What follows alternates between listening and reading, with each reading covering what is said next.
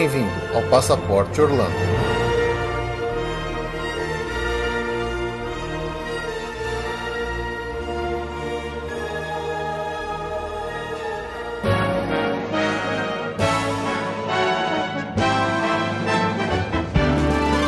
There's a great big beautiful tomorrow shining at the end of every day. There's a great big beautiful tomorrow and tomorrow is just a dream away. Olá, amigos! Bem-vindos a mais um episódio do Passaporte Orlando. Eu sou o Felipe Eu sou a Ju. e mais uma vez estamos aqui para mais um episódio de notícias e também com um destaque do mês bem legal para um aniversariante, Ju. Sabe quem que tá fazendo aniversário? Na verdade, já fez? Não. A Space Mountain. Adoro. 45 anos de Space Mountain, acredita? Nossa, que maravilha, adoro. Pois é, pois é. Então, vamos lá, a gente vai fazer, para variar aquele nosso episódio tradicional de agenda, é, feedback, notícias, e lá no finalzinho a gente fala tudo sobre essa, essa que é uma das atrações favoritas de muita gente lá no Magic Kingdom, né, Ju? A gente adora começar o dia pela Space Mountain, não é verdade? Adoramos. Então, vamos lá para os recadinhos, a gente já volta aqui com o nosso episódio normal.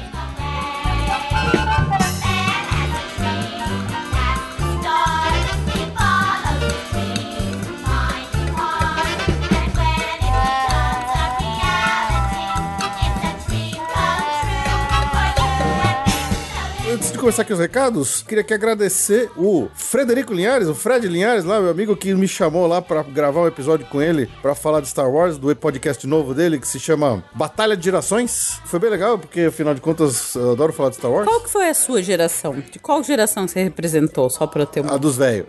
Ah, ok, justo. A dos velhos que não gostam de nada que é novo. Ah, eu tava mesmo acreditando nisso. Entendi. Entendi.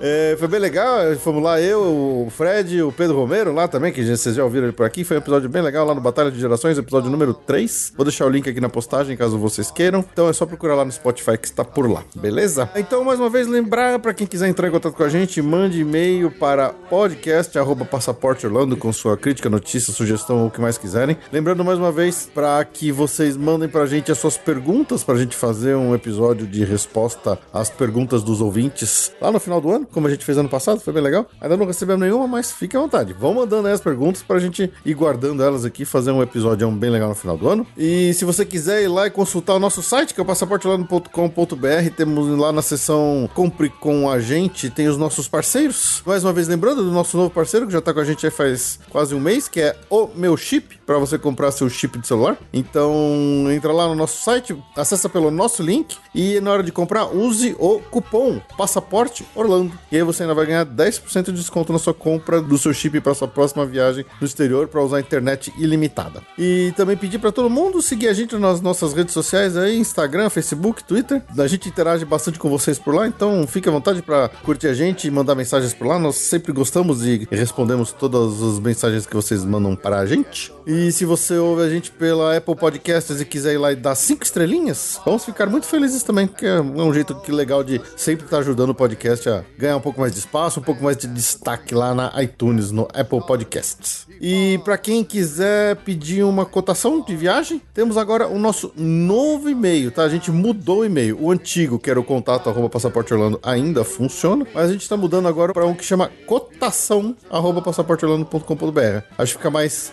fácil de lembrar. Cotação, obviamente, é cotacão, cotacal, não tem cedilha, nem acento no, no e-mail. Então, cotacão arroba passaporteorlando.com.br para você pedir sua cotação de viagem personalizada. Ano novo é hora de arrumar casa, né? É isso aí, é isso aí. There's a great big beautiful tomorrow just a dream away. Atenção, senhores passageiros, para o momento. Boa viagem.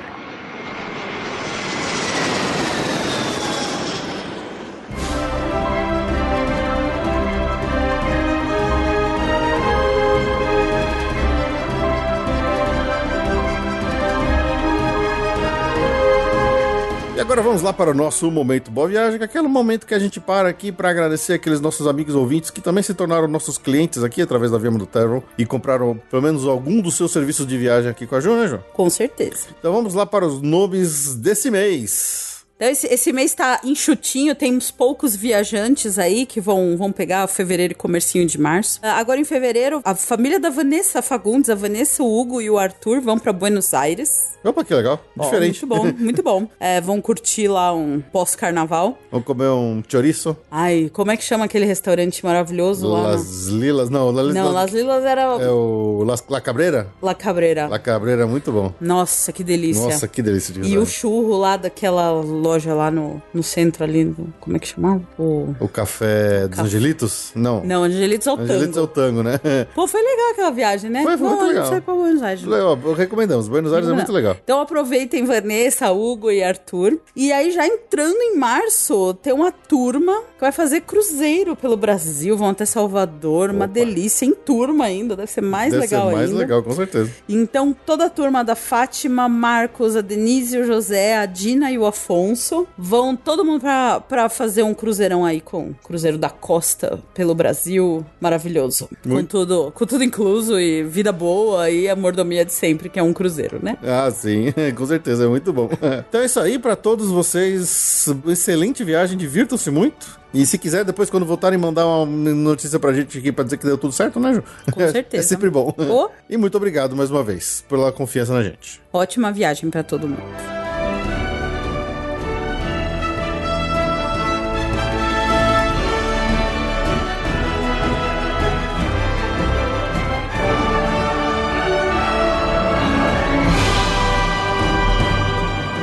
Vamos lá, nós recebemos pouquíssimos e-mails dessa vez, na verdade, nenhum e-mail, só tem uma mensagem legal aqui que a gente recebeu da Luísa Nastari lá no Instagram. O ano começa sempre meio devagar. É, né? Sempre começa devagar.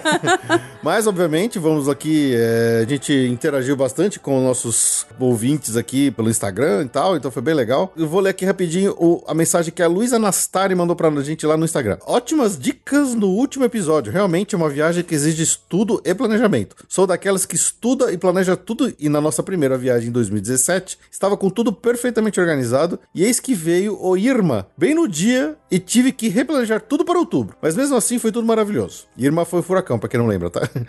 em 2019 planejei novamente para setembro, ou seja, não foi tão traumatizante, kkkk. E cheguei logo após o Dorian, parques vazios e foi ótimo. Mas com certeza pelo fato de ser a segunda vez, toda a programação fica mais simples de organizar. Fiz tudo para sete pessoas, tudo mesmo, desde passagem, carro, casa, fast pass e deu tudo certo. Mas ouvindo o episódio, ainda dá pra aprimorar na próxima ida. Só acho que não podemos tornar tudo tão exageradamente profissional e acabar não deixando a magia ter seu espaço. Na primeira vez, fui no Magic Kingdom bem focado em atrações, parque lotado e acabamos não curtindo a magia do lugar. Esse ano já organizei um dia que tinha Halloween e estava bem tranquilo, pois o parque acaba ficando mais vazio durante o dia. E fomos outro dia para fazer algumas atrações e ver o show de fogos à noite. Foi muito melhor. E realmente, comprar ingressos de mais dias para ter flexibilidade no cronograma pode ser uma boa. Fiz isso pois tinham crianças e elas não aguentam tantos dias seguidos e o valor não muda tanto. Enfim, nada disso é novidade para vocês que manjam muito de parques. Parabenizo o trabalho de vocês, pois sempre me divirto e aprendo muito em cada episódio. Coitada da Europa está ficando sem chances. Orlando é viciante.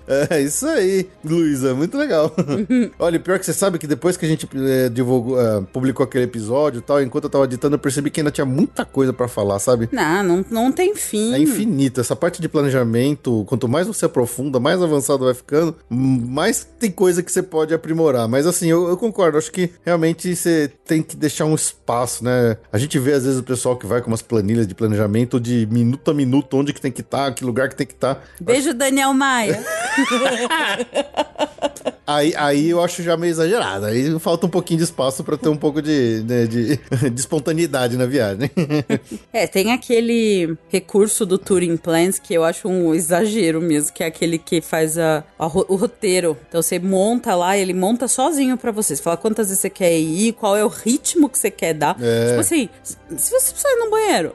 Não, é inacreditável. Aí ele fala assim: olha, você entra às 8 e 2 no parque. Às 8 no parque. Às 8 e 2 você vai pra Everest. Aí às 8 e quatro, você faz Everest de novo. Aí, aí você anda num ritmo é, grande pra ir no dinossauro. É, é uma loucura. Não, é uma loucura, é uma loucura. Eu acho exagero. O, o Touring Plains é, uma, é, um, é um. É algo assim que quem, quem já fuçou por lá, nossa, é coisa de maluco. É coisa de maluco, aquele lugar é maluco.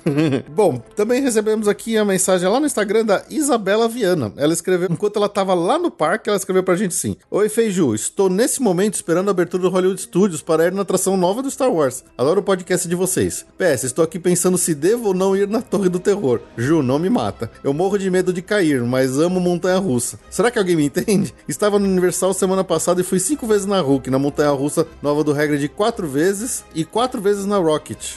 Ela fez tudo isso, por que que não é a torre? Mas a Torre do Terror, hahaha, um beijo grande.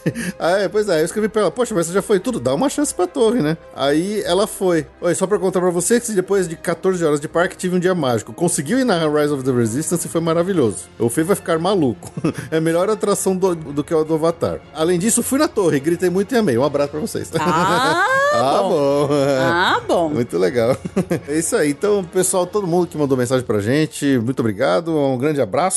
Que o último que a gente recebeu uma mensagenzinha lá na iTunes, deixou cinco estrelinhas, foi o a Jubis 0412. E ele escreveu assim: recomendo. Feiju são extremamente carismáticos e entendidos do assunto. Podcast 10 continuem. Maravilhoso trabalho. Muito obrigado, Jubis. Obrigada. Gente, eu vou falar um pouco menos hoje, porque eu tô saindo de uma gripe animal. Eu também tô, isso não é desculpa. Ah, tô. Não, não é, não. Eu tô muito pior que você. Eu tô, tô com tosse de cachorro. Eu então. também tô com tosse de cachorro. Não, tô não.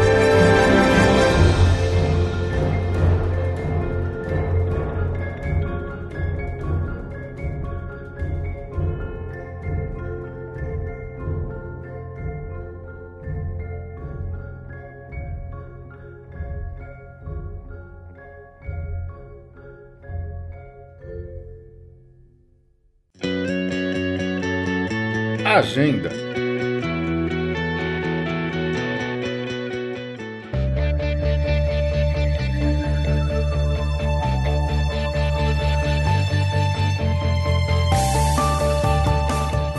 Bom, vamos para nossa agenda. Tá acontecendo já, tá até na reta final, o, no Epcot, o Epcot International Festival of the Arts. É aquele evento básico, padrão que tem meio que du- durante o ano todo no Epcot. Esse é com um tema de artes, ele tem 14 cabines de comidas diferenciadas também. A parte de entretenimento são performances inspiradas na Broadway. Tem dining package available também, mas assim, para participar e para ver a- a as obras espalhadas pelo parque, as obras de artes, né, não paga nada. Só vai pagar o que você consumir, mesmo não sei que você pega um dining package para ver algum dos shows, das apresentações. Vai até dia 24 de fevereiro.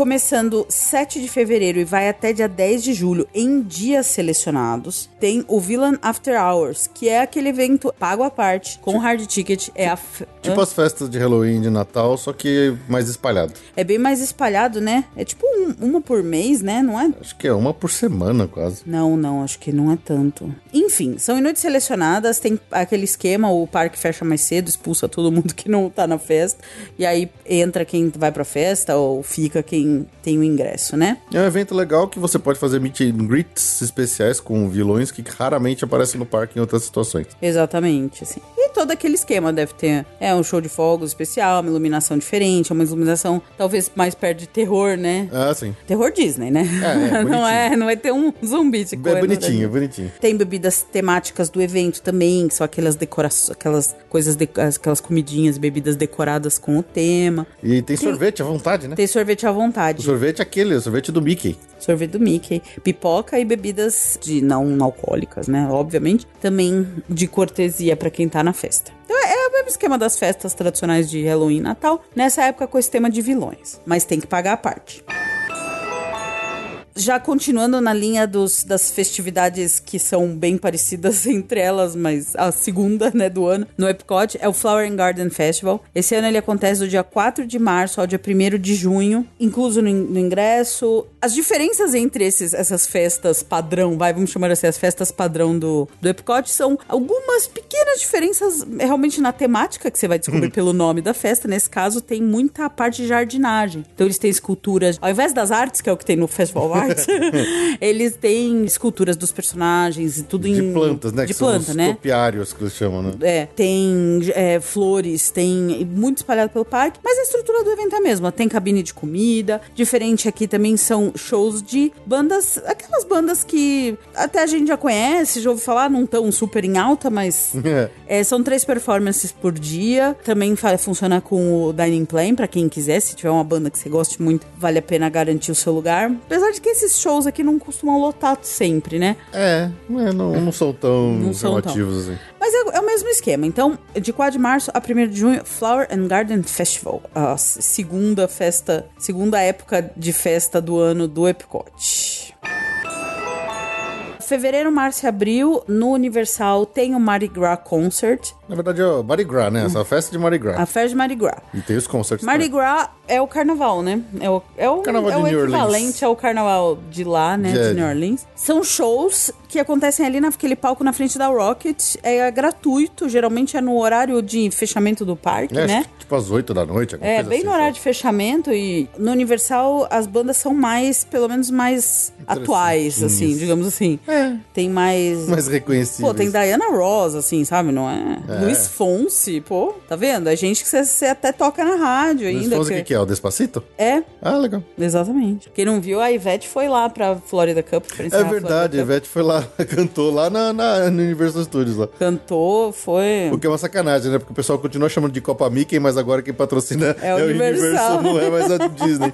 que já foi a Disney, agora é a Universal. É. Bom, enfim, esses, esses shows da Universal são. Tem uma época que acho que eles só são aos sábados, depois eles passam, acho que pra sexta e sábado, então são só noites, ó, oito e meia na frente do Rocket, já incluso no ingresso, e tem umas bandinhas, umas pessoas, cantores mais legais mesmo, assim, mais conhecidinhos.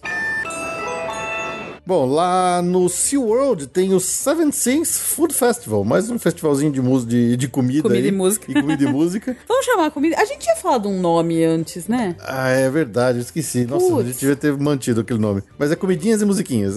Comidinhas e Bebidinhas. Ele vai de 7 de fevereiro até 5 de maio, às sextas, sábados e domingos, lá no SeaWorld de Orlando. É, não precisa pagar mais pra entrar, estando lá dentro é só você, não é o mesmo esquema de sempre, de comer as coisinhas diferentes que tem nas, nas barraquinhas pagando a parte. E tem também as bandas não tão conhecidas, já foram melhores em tempos anteriores. Mas, por exemplo, só pra ver um nome aqui, a única que eu reconheci foi a Boys to Men, pra você ter uma ideia. Eles são residentes em Las Vegas, sabia? ah, é? Olha só que coisa. Bom, então é isso dos eventos. Como uma novidadezinha aqui dessa parte da agenda, vamos fazer um pouquinho diferente a partir desse episódio. Em outros episódios passados de notícia, toda vez que sai uma notícia de que um ride, alguma coisa, vai estar fechado para reformas e coisa do tipo, a gente fala no meio da notícia e depois essa notícia meio que se perde e fica esquecida. Então, vamos sempre colocar aqui agora, ao final do bloco de- da agenda, uma geral de todos os rides que vão estar fechados lá nos principais parques da, da Disney e Universal, para ficar mais, mais fresco na memória e saberem aí quando estiverem planejando suas férias, a sua viagem, assim como sabem quais são os eventos eh, eh, anuais que vai estar acontecendo, também vão ter, vai, vai ficar mais fácil de lembrar que de repente qual ride vai estar fechado e aí não fica aquela frustração de chegar lá e, e dar de cara na porta fechada, né? Então vamos lá, no Magic Kingdom, para variar, o Walt Disney World Railroad, né? Ah, mas isso aí nem precisa, isso aí já é eterno. É, ele vai estar fechado dia 5 de janeiro até pelo menos julho de 2020, sem data oficial ainda de reabertura. Mas não falaram que enquanto não abrir o Tron esse negócio não abre? Às vezes eles abrem antes, dependendo do quanto evolui a obra do Tron. Não precisa, acho que obrigatoriamente o Tron Porque terminar. Hum. ele passa na frente do Tron, né? Passa na frente do Tron, exatamente. Também no Magic Kingdom a Splash Mountain já está fechada é, e vai continuar até dia 28 de fevereiro. Big Thunder Mountain fecha no dia 4 de maio e reabre no dia 21 de maio. A Swiss Family Treehouse fecha no dia 27 de abril e reabre no dia 4 de maio. No Epcot, o Test Track já está fechado e só vai reabrir no dia 27 de fevereiro. No Animal Kingdom, a Cali River Rapids também está fechada e vai reabrir só no dia 21 de março. E ainda no- no- na Disney, os parques aquáticos Typhoon Lagoon está fechado e vai ficar fechado até dia 28 de março. Bom, e é isso. Essa é a novidade pra esse bloco da agenda. Deixa uma mensagem, manda pra gente se vocês gostaram desse- de ter esse bloco aí de reformas e fechamentos de atrações aqui nesse momento. Aí fica mais fácil de lembrar, beleza?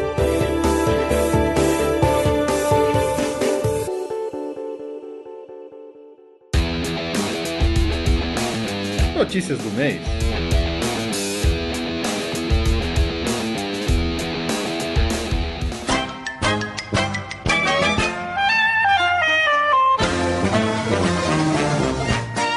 Vamos lá pras notícias, Ju. Vambora! Você já teve vontade de ter uma placa oficial original do parque? Por exemplo, uma placa da Splash Mountain aqui na sua casa, assim? Claro, quanto maior, melhor.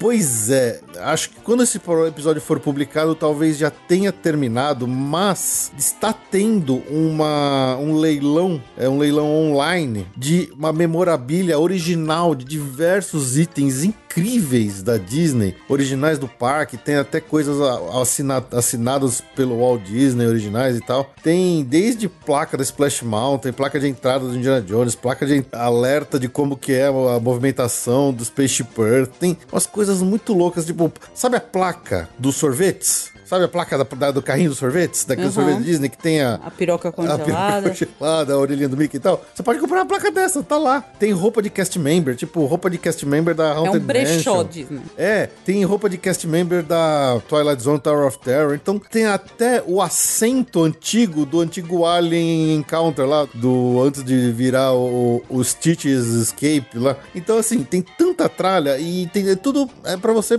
ir lá e dar um lance no leilão. Eu só sei que assim, eu, eu não sei se nem se a gente que mora fora poderia, fora dos Estados Unidos poderia dar lance, mas eu fiquei com vontade de dar lance de um monte de coisa lá. Dá vontade de tudo.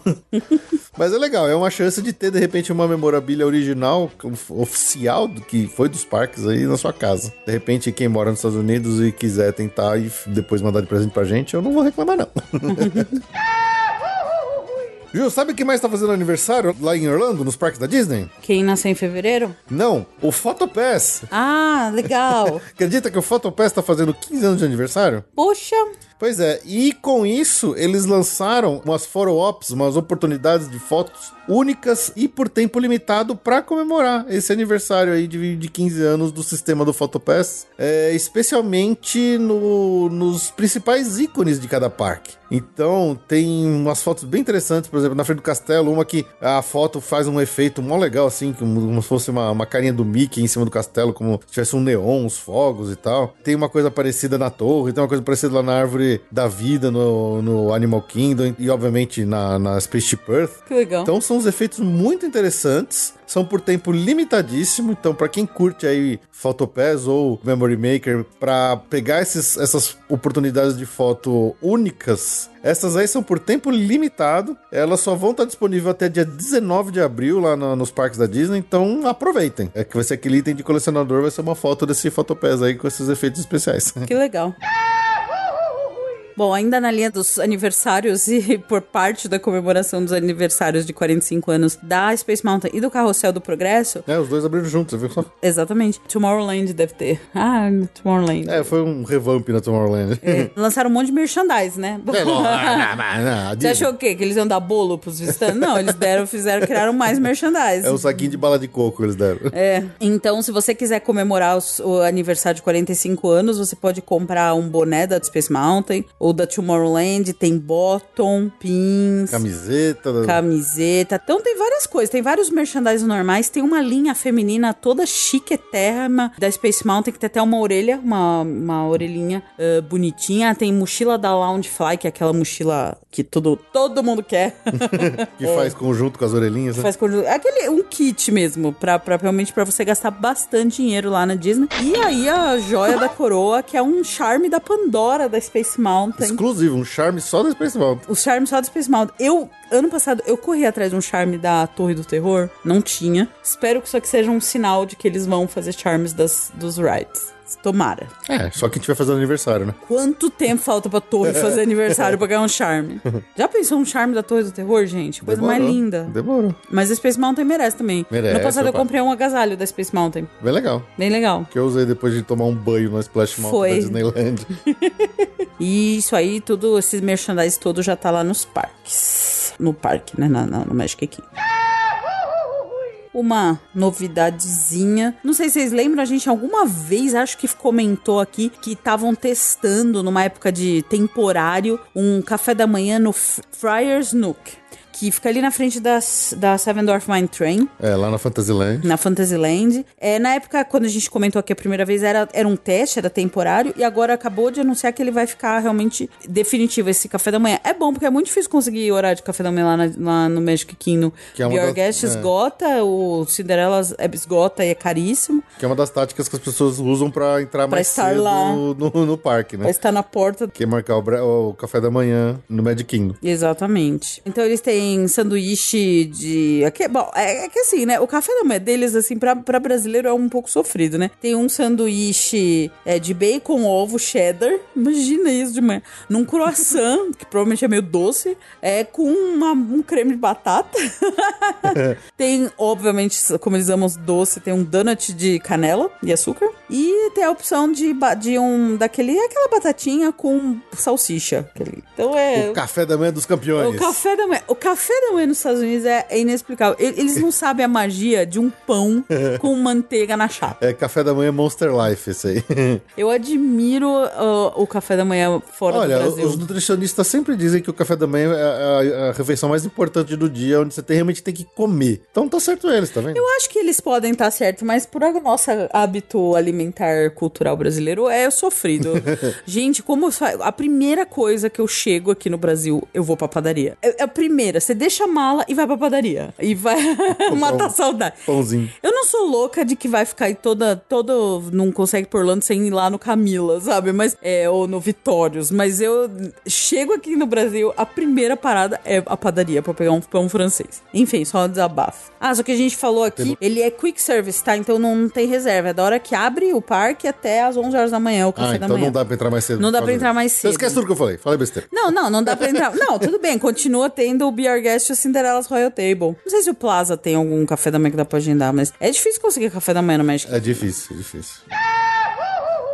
Bom, uma notícia de fechamento lá no Magic Kingdom. O Pirates League, que seria a versão pirata do Bib de Bob de Boutique, né? Onde as meninas vão lá virar princesas. Aí lá no Pirates League é onde as meninas e meninos vão para virar piratas. Infelizmente irá fechar a partir do dia 26 de julho agora de 2020. Poxa, por quê? Será que não tem muita procura? Não sei. É, não, nas notícias que eu li, teve gente que falou que podia ser por é, corte de gastos, mas ninguém é oficialmente. Por gasto? A pessoa gasta 200 dólares pra virar pois é, pirata. É, Como é que é. vai ser corte de gasto? A Disney, obviamente. A não ser que não tenha tanta procura, né? Pode ser que não tenha tanta procura quanto o Bibi de Bob. A gente não vê tanto pirata quanto a gente vê. Não, não vê. Princesa. Hoje, inclusive, a gente vê muito mais Jedi do que pirata e princesa, se bobear. É. menina vê, a gente ainda vê muita princesa. E menina também muita vestida de Rey. Também. Mas é, infelizmente vai fechar e a partir do dia 26 de julho, então. Ele estava aberto desde o verão de 2009, então não, não haverá mais o Pirates League lá no, no Magic Kingdom, infelizmente. Bom, e, também, falando de fechamento, né? Uma coisa que fechou e agora voltou por uma curtíssima temporada é aquele show que a gente achou bem legal, que é o The Muppets Present Great Moments in American History, but mostly American.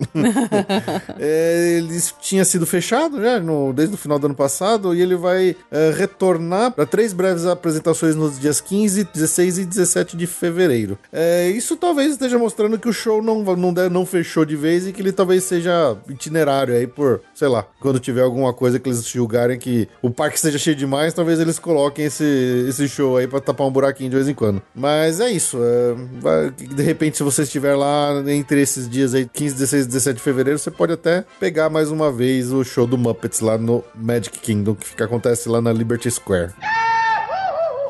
Ô Ju, Oi. Lembra das dessert parties? Que a gente falou que a gente nunca mais vai falar de dessert party aqui? É. e vamos? é, só, é, só, é um detalhezinho interessante. Ah, meu Deus. Aquelas, sabe aquelas dessert parties que acontecem na Tomorrowland Terrace, lá, que é onde a pessoa pode assistir o show de fogos do Happily Ever After no Magic Kingdom? Hum. Que é, tem sempre umas diferentes das outras por motivos diferentes, seja festa de Halloween, festa de Natal, qualquer coisa assim. Sempre tem um, algum motivo para ter uma, uma dessert party ali na, no sempre. Tomorrowland Terrace. o que vai acontecer agora que pode tornar um pouco mais interessante isso é que a partir agora do dia 1 de fevereiro, todas as desert parties que vão acontecer ali no Tomorrowland Terrace, ela vai ter um aumento de custo, mas inclui bebida alcoólica. Oh! Obviamente, só se você tiver mais do que 21 anos de idade, né? Ah, bom. Isso é bem. Então, por exemplo, vai custar a partir de agora a, a bagatela de 99 dólares por adulto e 59 dólares por crianças de até 9 anos para você participar de uma desert party para ver fogos e encher a cara de booze. Nossa, mas um open bar dentro da Disney. É isso? Ah, lembrando, gratuity not included. Ah, tá. Mas um open bar dentro da Disney, gente, eles. Não sei se é muito arriscado, não. É. Não é não? Sei lá. De repente. Não, porque eles... olha só, qual que é o pensamento de. Não sei se é de brasileiro ou meu, mas assim, você vai pagar 100 dólares pra ter open bar, você vai tomar. Você vai tomar todas. Open bar com o horário marcado é pedir pra enxugar, né? As coisas, pra, pra fazer o dinheiro valer, entendeu? Porque o alacarte, quando você tem que dar 15 dólares pra tomar alguma coisa, é difícil, você vai tomar um, óbvio. Agora, open bar assim. Nossa, a Disney é meio maluca, hein? É. Ou ele não conhece brasileiro. Sei. É, é isso aí, brasileiro que espreme cada centavo de uma situação de pagar caro, ainda mais estando viajando nos Estados Unidos. Eu lembro que um amigo, posso citar nomes? Dudu Salles, Opa! contou que foram lá na, na High Roller, aquela roda, gigante. lá de Las Vegas, que é a maior do mundo e tal, que tem, tem umas cabines tem open bar, né? então eles fizeram a conta de quanto que eles pagariam e quantas bebidas dava pra beber enquanto a roda gigante dá a roda inteira. É, eles entraram sóbrios e desceram bêbados. né? Meu, claro, você paga uma nota pra, pra- e Você tem o tempo da roda gigante. É, então, assim, você nem olha pro que tá acontecendo lá fora. Você só vai encher a cara, né? Uma das mãos tá, tá esvaziando um copo na boca, enquanto a outra tá, tem que estar com o copo cheio. Sim, história do Dudu e da Mayra. Inclusive que eles foram lá pra casar, né? Sim, Muito legal, muito legal. muito legal.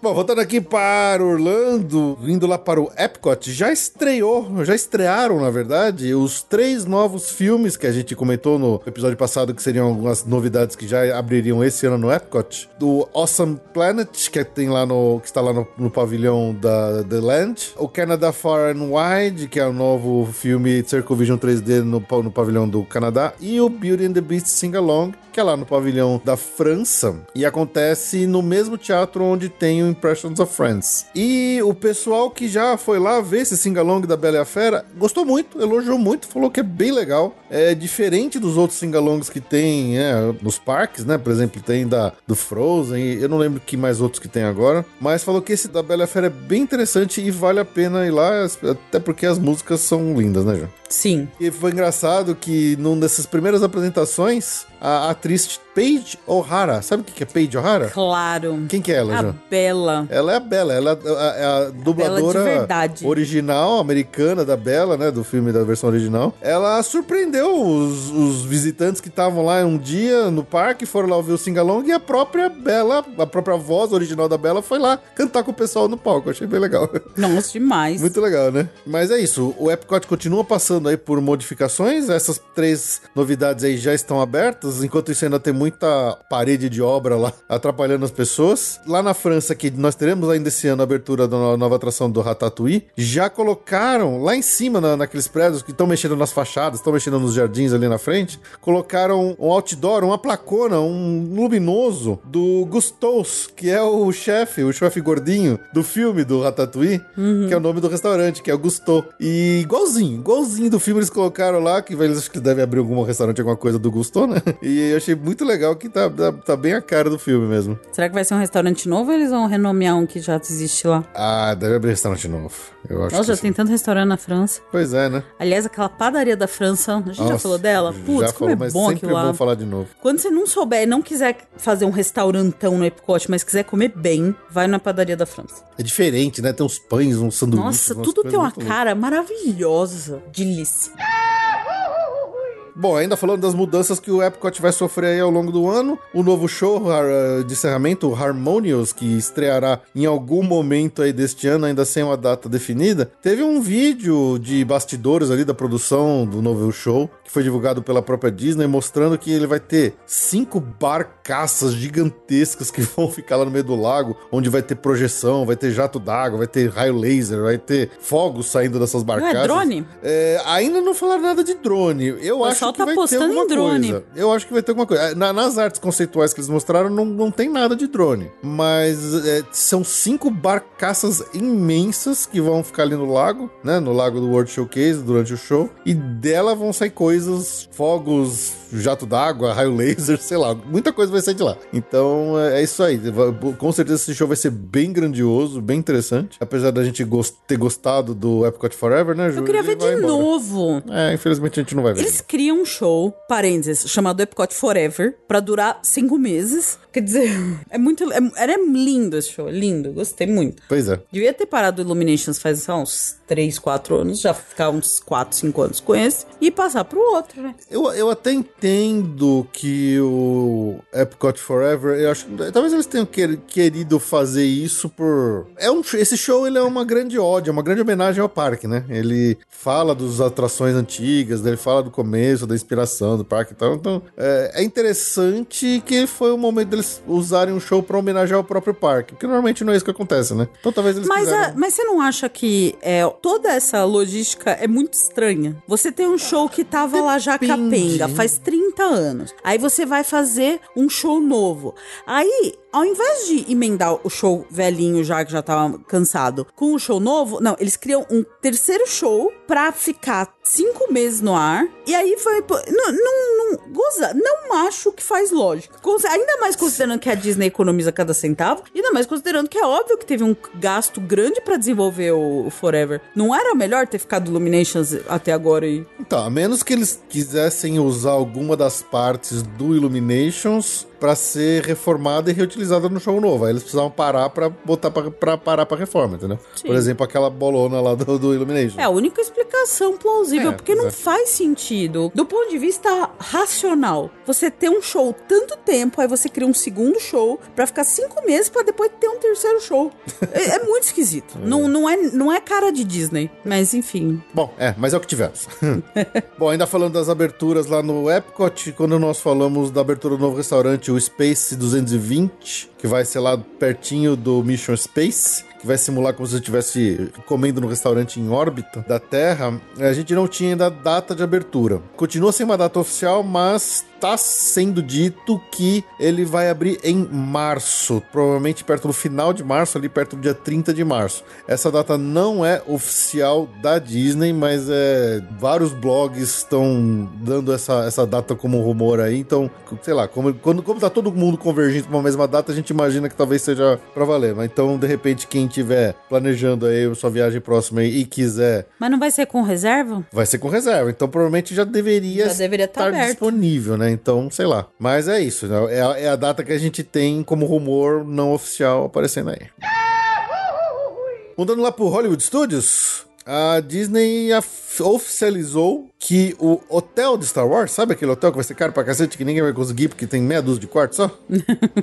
Ele vai abrir no comecinho do ano de 2021, né? A gente não tinha nenhuma data ainda. O nome do hotel, pra- só pra lembrar, é Star Wars Galactic Star Cruiser. É como se a gente estivesse num hotel que é uma nave espacial gigante que tá no espaço viajando e a gente vai visitar ali. Não é um hotel exatamente, é mais uma experiência, né? Como se fosse um cruzeiro, né? Então você vai estar lá dentro, você vai viver a sua aventura, você vai ter roupa própria, tematizada dentro da sua, da sua narrativa ali, vai ter eventos pra você fazer. Talvez nem o pessoal tenha vontade de ir pro parque, acho que o pessoal vai querer ficar só no hotel. Até porque vai ser caro pra cacete, né, Ju? Com certeza. Mas é isso, então, começo de 2021, onde nós teremos já o Star Wars Hotel abrindo lá na Disney. Bom, no Hollywood Studios tivemos uma grande mudança, pois finalmente a Disney anunciou que vai começar a distribuir Fast Pass para a atração da Millennium Falcon Smugglers Run lá no Galaxy's Edge, já a partir do dia 19 de fevereiro, agora, desse mês. Com isso, muda também todo o esquema, os tiers, né? as- os grupos de Fast Pass no Hollywood Studios mudam e muda, inclusive, toda a tática de pensamento de planejamento e reserva de Fast Pass. até antes disso era totalmente diferente. A gente até falou bastante disso no último episódio, então mexeu pra caramba. Tava uma mãe. Tava uma, mele- uma, molezinha, porque tava tudo no grupo 1, não sobrava nada pro grupo 2, então sobrava um monte de Fast Pass pra torre, para Smith e tal. É, assim, uma hora que você conseguiu o Link Dog Dash boa, você tava free, liberado pra pegar a, a torre e o Aerosmith a tarde inteira. Tava É. muito bom. Agora não. Agora não. Então, que fazem parte do grupo 1, a gente só tem duas atrações, que é a Slink Dog Dash e a Millennium Falcon Smuggler's Run. E todo o resto tá no segundo grupo, incluindo Torre, Aerosmith, Toy Story, Midway Mania, Aliens, Swirly Saucers. E até os bizarros, tipo Pequena Sereia, Clube Disney, Clube Júnior, como é que é Disney Júnior. Pessoal, só fazendo uma interrupção aqui, é, logo depois que a gente gravou esse episódio, enquanto eu tava no meio da edição dele, saiu uma notícia que afeta diretamente essa, essa história aqui, porque a atração, a nova atração do Hollywood Studios, que é a Mickey's and Minnie's Runaway Railway, que abre no dia 4 de março, ela já vai abrir com Fast Pass. Então, como agora estamos a um mês aí, já, já passou de um mês de antecedência dessa data, então já está disponível para quem vai estar no parque depois dessa data a reserva de Fast Pass para essa nova atração. E ela vai entrar no Tier 1, né? No grupo 1 do Hollywood Studios, ou seja, agora teremos três atrações nesse grupo 1: a própria Mickey and Minnie's Runaway Railway, a Millennium Falcon Smuggler's Run e as Link Dog Dash. Então, dessa, dessas três atrações, na sua reserva antecipada, você tem que escolher uma delas e o restante do parque fica todo no Tier 2. Então, é isso aí, mudou mais ainda a estratégia agora de Fast Pass, você vai ter que escolher exatamente qual que vai querer. Então é isso, a partir do dia 4 de março, a nova atração Mickey's and Minnie Runaway Railway, que já tá até com fachada todinha pronta lá no parque, já recebeu uma nova marquise, vai abrir e já vai abrir com Fast Pass disponível para todo mundo.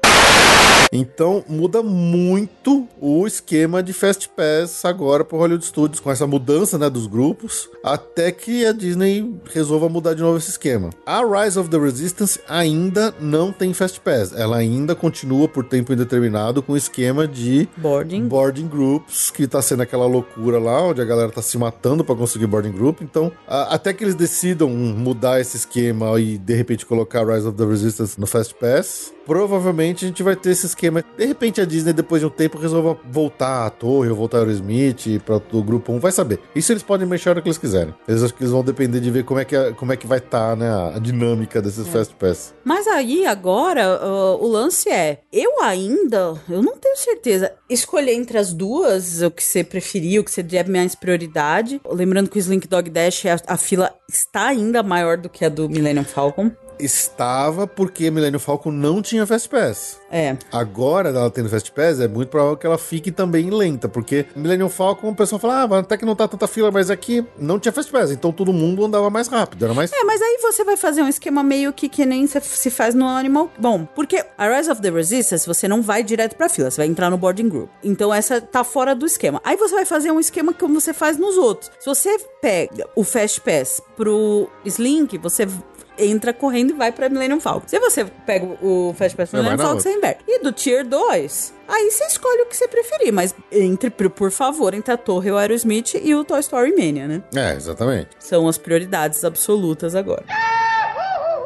Falando dos boarding groups e da Rise of the Resistance, desde que ela abriu, a coisa tá, tá meio maluca. A gente já tem visto, assim, coisas bizarras acontecendo, como boarding groups esgotando em minutos, em questão de minutos depois da abertura do parque. A própria Disney já mudou um pouco o esquema, porque como é que estava até então? A distribuição dos boarding groups começa no horário oficial de abertura do parque. Para você poder pegar um boarding group, você e todo o seu grupo tem que estar dentro do parque. Com o ingresso Com o utilizado ingresso e utilizado, todo mundo logado todo mundo logado no bonitinho aplicativo. no aplicativo. Né? A partir do momento que vocês entraram no parque antes, sei lá, seis e meia, porque eles liberaram, tá todo mundo dentro do parque, a- o parque abre às sete, aí a partir das sete começava aquela loucura de todo mundo pegar pelo aplicativo e tentar pegar um boarding group. A Disney tava distribuindo uma quantidade, vai, mais ou menos ali entre 60, 80, às vezes 100 boarding groups, dependendo do como eles acham que vai ser o dia, dizendo que aquele é, é o principal, ou seja, que aqueles eles garantem que a galera galera vai conseguir entrar. E aí, a partir dali pra frente, são os backup boarding groups, quer dizer, são os boarding groups que, a partir desse número, então 89 pra cima, sei lá, é, ele diz assim: isso aqui é um backup boarding group, você só vai conseguir ir na atração se a operação conseguir botar todo mundo pra dentro, se der tempo, se tiver desistência, sei lá. Não, eles não garantem que,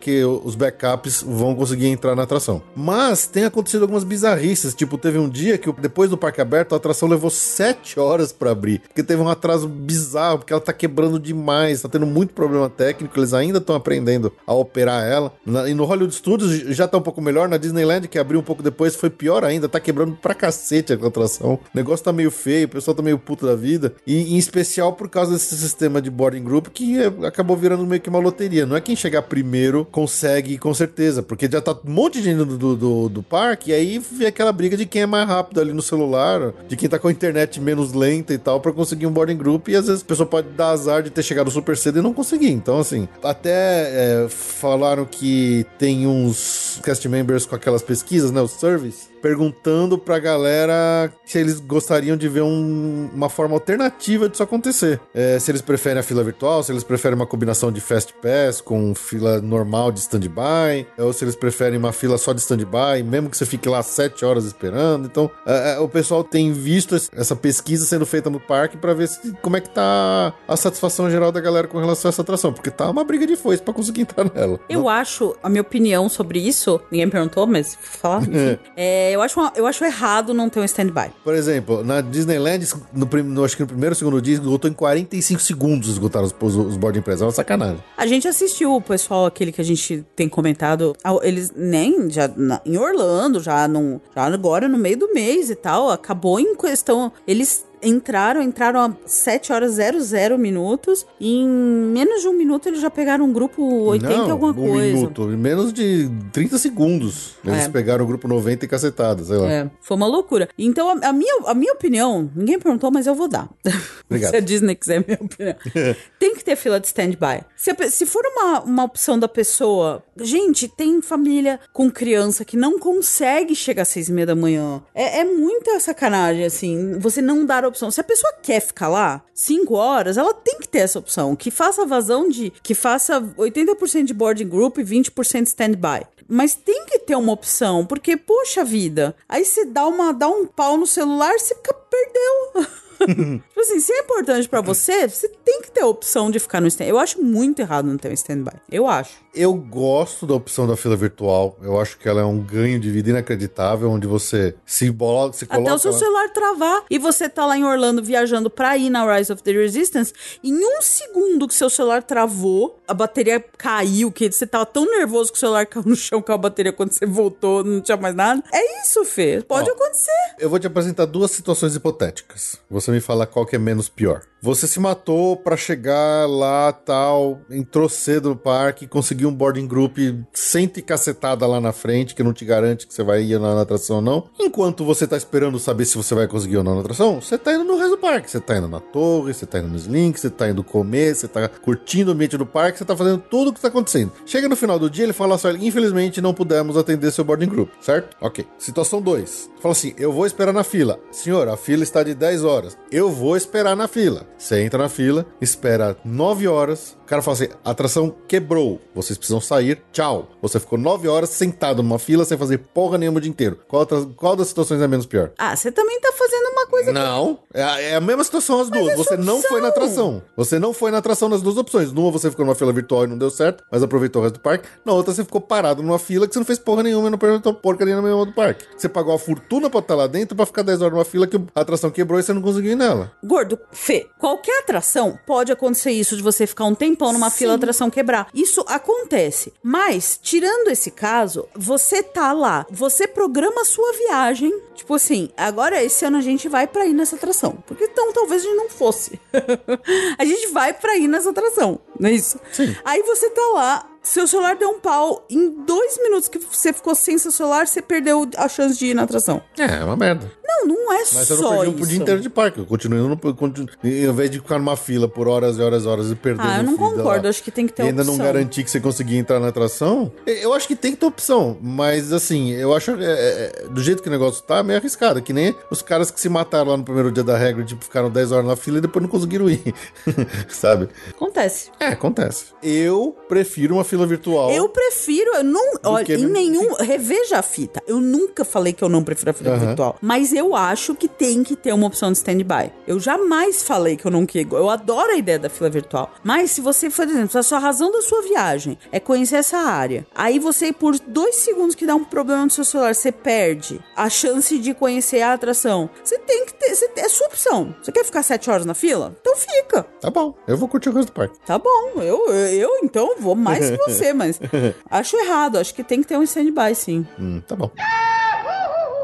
Bom, ainda algumas notinhas aqui da Galaxy Z. Lembra dos Sporks? Aquele, aquela colher garfo super estilosa que eles tinham inventado que o pessoal tava roubando e que a Disney tirou de circulação? Uhum. Bom, agora eles estão vendendo por 11 dólares, tá? Então a Disney aprendeu vai fazer dinheiro com os Sporks também. Já que as pessoas não sabem se comportar e não podem usar só por, pela diversão da, da tematização, então agora você vai ter que pagar 11 doleta pra ter um Spork. Nossa, 50 reais pra ter um esporte. É, os idiotas que ficavam roubando. Olha só, bem feito, vocês conseguiram, idiotas. Bom, para os colecionadores de pins raros e coisas do tipo, quando a gente fez o nosso relato de viagem lá da Galaxy Z, eu falei um pouco de como funciona aquele aplicativo com o Datapad, que é um joguinho que você pode ficar brincando lá de fazer atividades dentro da área e tal. Agora eles criaram uma, pelo menos uma utilidade para aquilo. Você tendo, né, conseguindo alguns rankings ali, algumas pontuações, isso te dá o direito de pagar para, ou seja, de comprar três pins exclusivos que eles fizeram para Galaxy Z. Ou seja, se você não tivesse feito as brincadeiras, você não podia nem comprar esse pin. Então tem três pins bonitinhos, um que aparece um BB-8 com a Black Spire Outpost no fundo, um da, da Millennium Falcon e o outro que mostra o Star Destroyer com a cápsula saindo do Rise of the Resistance dela. Então, são pins exclusivos que você tem que jogar o joguinho, você tem que conseguir a pontuação e aí você vai em alguns pontos lá, por exemplo, dentro do Keystone Clothiers, dentro da Galaxy Z para poder comprar esses pins exclusivos. Então, se a sua diversão é colecionar pins e você quer um exclusivaço, você tem que jogar o joguinho. e só para acabar, Galaxy Z, a gente tinha falado no último episódio que o John Williams tinha sido indicado a um Grammy, né, Ju? Sim. Pela música original que ele criou pra Galaxy Z. Ele ganhou o Aê! Grammy de melhor composição instrumental. John Williams pelo Galaxy Z Symphonic Suite. Muito bem, parabéns, John Williams. Mestre aí das trilhas sonoras de Star Wars e de muitos outros filmes incríveis. E Galaxy Z levou um Grammy. Olha só que incrível. Muito legal. Incrível, muito bom. Bom, aqui finalizando o Hollywood Studios, uma novidade, quem acompanha as Extra Magic Hours viu que já faz tempo que não tem a noturna. Eu adoro Extra Magic Hours noturna, é a acho minha favorita. Desde que abriu a Galaxy Z, né? Desde que ela sete. E agora vai voltar. é, vai ficar algo. Nos dias que tiver a Extra Magic Hour noturna, vai ficar das 8h30 até as 10h30. Eu adoro Extra Magic Hours É noturna. bem mais legal do que de É manhã. bem mais legal que de manhã. É, de manhã é um sofrimento, né? Ah, você tem que acordar mais cedo ainda, É, né? e a noite é bem legal. Então, A partir de quando volta? Extra Magic Hours Noturno? já a partir de março. Opa! É, ainda deve ter o diurno em alguns dias, mas aos- alguns dias vai ter o noturno. Então olha no calendário. Acho, do- acho que ela volta ao normal, né? Que tem dias de manhã, É, tem geralmente dias de era noite. domingo. É, não é sempre a mesma coisa. Então, consulta no calendário lá que tem no site da Disney pra ver direitinho. Bom, agora eu vou, vou voltar a um assunto horroroso que eu sou contra até voltar, mas enfim, o Felipe quer que quer só pra. Só pra Quero ver o caos! ele quer ver o caos. Vocês lembram daquela notícia absolutamente pavorosa e bizarra de um homem que fez. que urinou numa mulher na fila do Flight of Passage? Então, eu, eu li de novo outras coisas. Não é que ele mijou nela. Ele, ele, ele meio que virou pro cantinho, virou pra uma parede, mijou na parede, mas espirrou nela, entendeu? O cara não é... Even so. É, é horrível. Continua horrível, mas não é tão horrível assim. É, não, é horrível e continua horrível e é pavoroso. Um pouco menos do que se ele tivesse feito isso direto nela, mas é ainda assim pavoroso. Ok. E qual que é a, a cereja do bolo que o Fê me fez voltar nessa história péssima? Pois é, que isso não tava na notícia que eu marquei quando a gente falou no passado, eu não sabia e depois eu descobri. Que nosso é, querido conterrâneo brasileiro. O nosso mijão é brasileiro. Nosso mijão é brasileiro. E isso é muito mal pra nós, enquanto povo. Brasil, Zil, Zil. Terrível. Eu não vou nem mais falar disso porque esse assunto me Ok. deprime. Pula pro próximo. Agora, né, você não, pra quem não, não olhou, não, não, não faz a conta rapidamente de calendário, lá é inverno, né? É, no, em Orlando. E esse um inverno, foi muito frio. Um inverno bem frio lá, né? E isso afetou diretamente o funcionamento dos parques aquáticos. Tanto a Disney e a Universal tiveram fechamentos durante o mês, a coisa não originalmente não prevista, né? Mas porque realmente estava muito frio. Chegou a temperatura negativa nessas semaninhas aí de final de janeiro. Teve alguns dias que chegou, tipo, a praticamente zero. Frio mesmo. Frio mesmo. É, eu- eu fico me Nada perguntando muito quem- comum na Flórida. Eu fico me perguntando quem tinha realmente planejado um dia de parque aquático numa época tão fria quanto essa em Orlando. Será que alguém realmente teve problemas de achar Olha- que o parque tá aberto, chegar lá e tá fechado? Eu tive alguns passageiros que tinham Discovery Cove em janeiro. Então, mas as piscinas não são aquecidas, é frio pra cacete. Então, é. A- As do Ah, eu acho que Bay- esse ano foi muito frio. Porque, na verdade, o normal é assim: à noite, quando baixa o sol, fica frio, frio. Mas durante o dia é muito raro não ter sol na Flórida. E aí, durante o dia, que chega nos 15 graus, dá pra ir, né? O Volcano Bay ainda tem uma- uma- as piscinas eh, levemente aquecidas, né? Mas os outros, da, os Disney ou Aquática, esses não tem não, então... Nem o Discovery Cove. Exatamente. é, gente, acontece. Janeiro.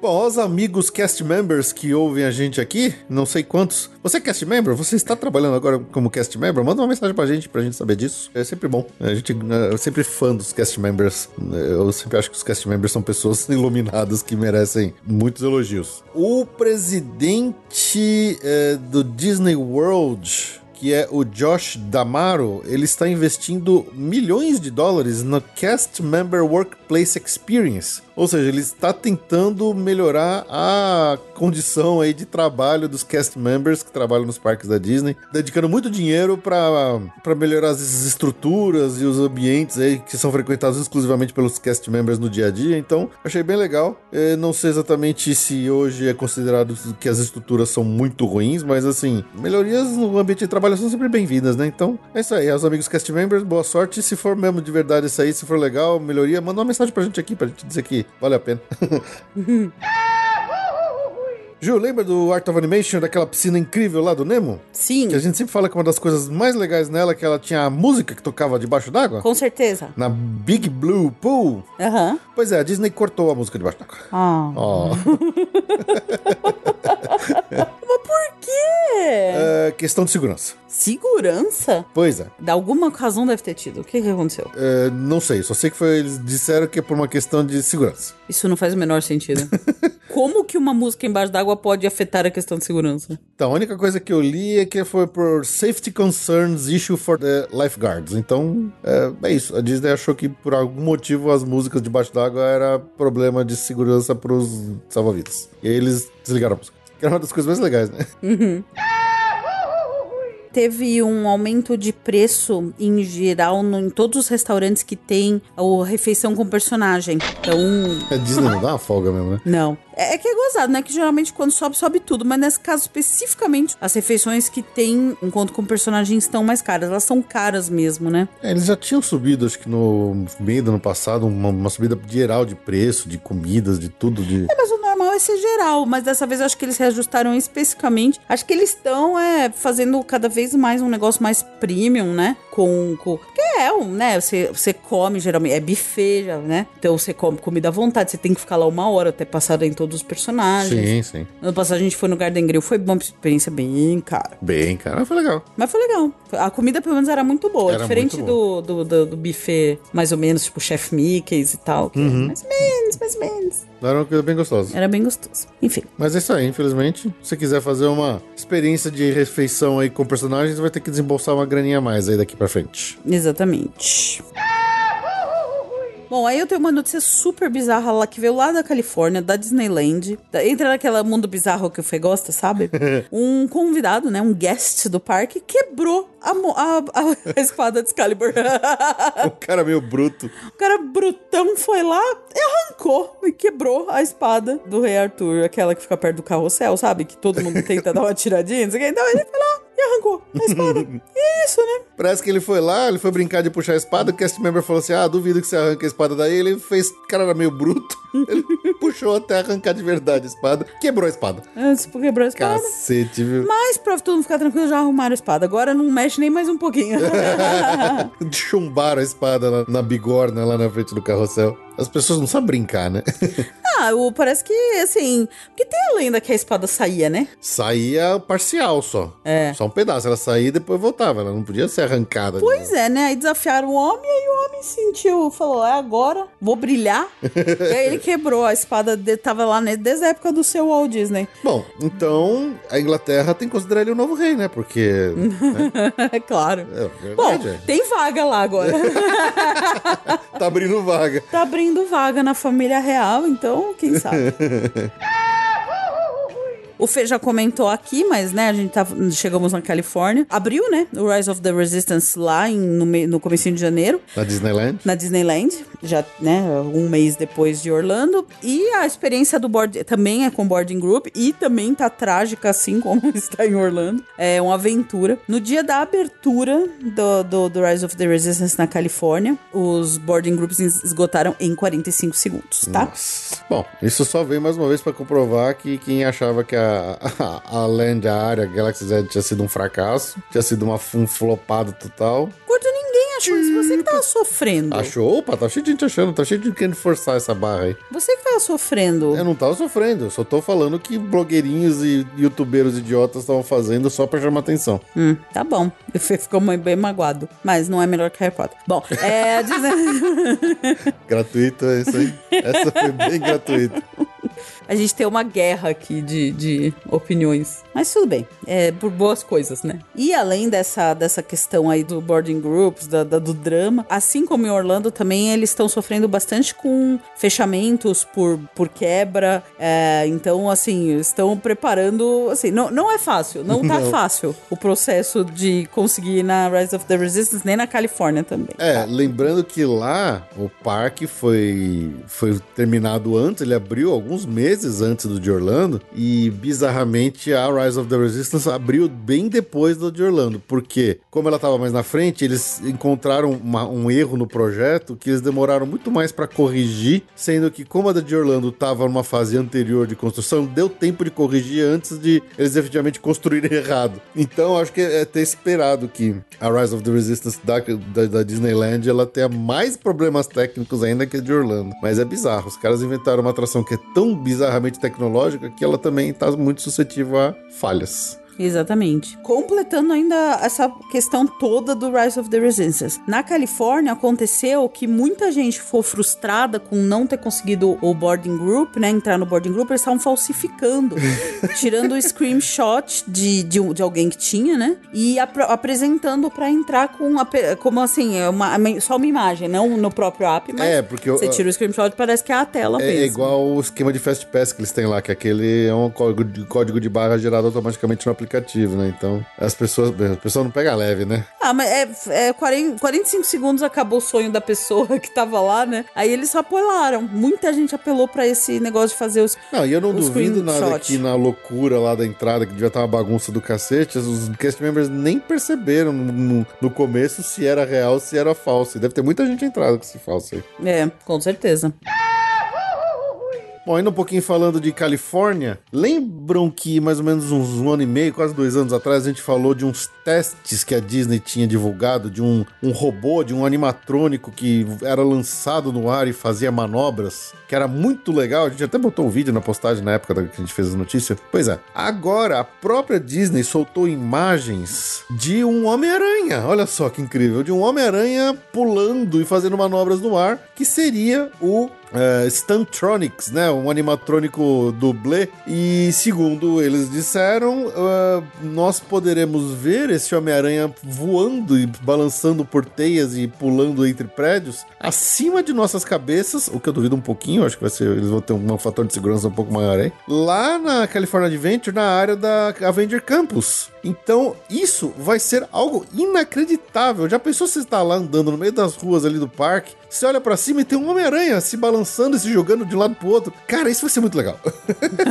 isso vai ser muito legal. Marca, viagem pra Califórnia. É a, Di- é a Disney subindo a barra mais uma vez do como fazer uma área temática imersiva. Eu falei, olha, eu vi isso, eu fiquei empolgadaço. Eu falei, caramba, eles conseguiram inventar um negócio que ninguém tinha pensado ainda. Eu acho que eles não vão fazer exatamente ele pulando por cima do grupo do, do público, porque sempre tem um fator de segurança, né? Porque vai que dá uma falha, alguma coisa, cai um, um robô de 200 quilos na cabeça de alguém lá embaixo, não vai pegar bem, né? Mas, poxa, isso, isso tem uma chance de ser algo realmente inacreditável. Bora marcar a volta pra Califórnia. Uma hora é pra Califórnia. Falou que não íamos, né? A gente voltou falando que ia demorar pra ir lá e Ah, tal. que nada. Bom, só pra final- finalizar a Califórnia, Ju, é, mais uma vez eles vão trazer de volta o Soaring Over California lá no Soaring do California Adventure por mais um tempo limitado. É, já, tive, já fizeram isso ano passado, vão fazer isso de novo agora entre os dias 28 de fevereiro até dia 21 de abril. Então quem estiver indo lá na Califórnia vai poder conferir mais uma vez a versão antiga original do Soaring Over California lá no Soaring do California Adventure. Bem legal. É bem legal aquele vídeo, eu gosto, eu tenho saudade dele. Eu acho que tem tudo a ver com a Califórnia mesmo. É. Obviamente. Óbvio. Mas tem. Eu acho que. Eu acho que é legal. Obviously. Obviously. É, uma notinha rápida sobre a Disneyland Paris. Nevou. nevou na Disneyland Paris, depois que fez muito frio por lá. E o mais legal é que isso rendeu fotos espetaculares do Tá parque. lindo. Lindo. Cheio de neve, as princesas, os personagens, tudo brincando com neve no meio dos visitantes e tal. E olha, as fotos que saíram são inacreditáveis. Tem uma foto muito legal da Big Thunder Mountain de lá, toda nevada.